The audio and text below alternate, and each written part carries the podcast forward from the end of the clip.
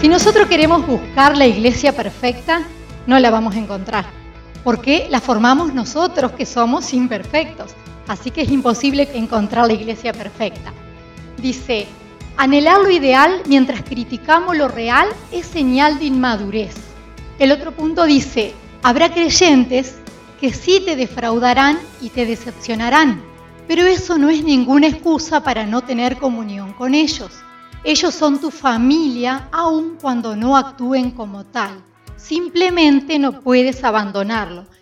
Hay veces que con un hermano vamos a tener alguna complicación, con otro, pero somos familia y nuestra familia va a ser por la eternidad.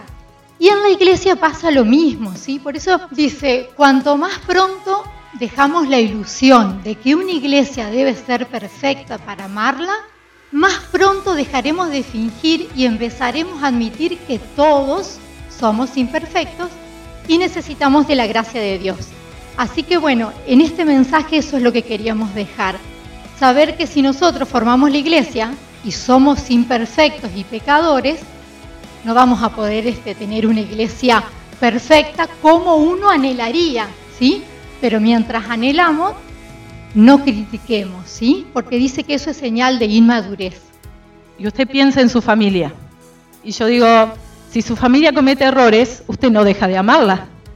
Si sus hijos cometen errores, usted no deja de amarlo.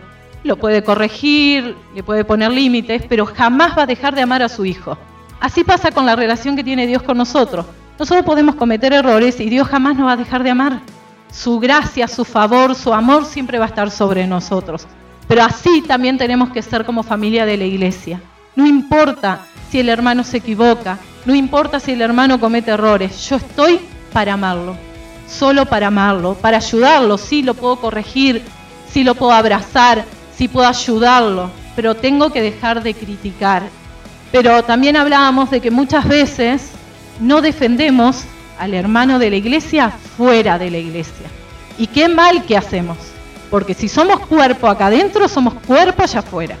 Y también, si sentimos que alguien habla mal de nuestro hermano, decir, paren un poquito, él es mi hermano. Y sí, porque a veces juzgamos, la gente de afuera juzga por el pasado, decía el otro día Evangelina, porque ha tenido un pasado diferente.